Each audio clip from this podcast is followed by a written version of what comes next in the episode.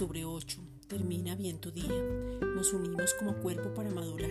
Efesios 4, versículos 11 al 13.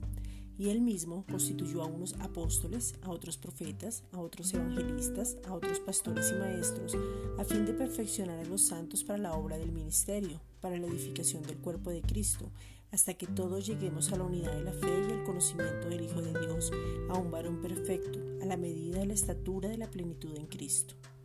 El apóstol Pablo hacía la voluntad de Dios, anhelaba predicar, deseaba ir para comunicar un don, tener fruto. Él entendió lo que significaba un cuerpo unido.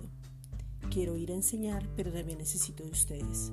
Él se fortalecía mutuamente con los hermanos y se consideraba deudor no por los hombres, sino por Jesucristo. Él nunca se cansó, no hacía nada en sus fuerzas y sus motivaciones eran las correctas.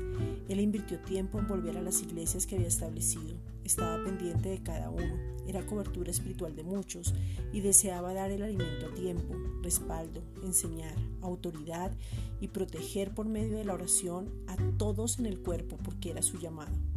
Jesucristo mismo dio dones a los hombres para edificar el cuerpo de Cristo. Esos dones es para que todos maduremos, nos volvamos expertos en la palabra de justicia, no estemos sueltos como ruedas y aprendamos los unos de los otros.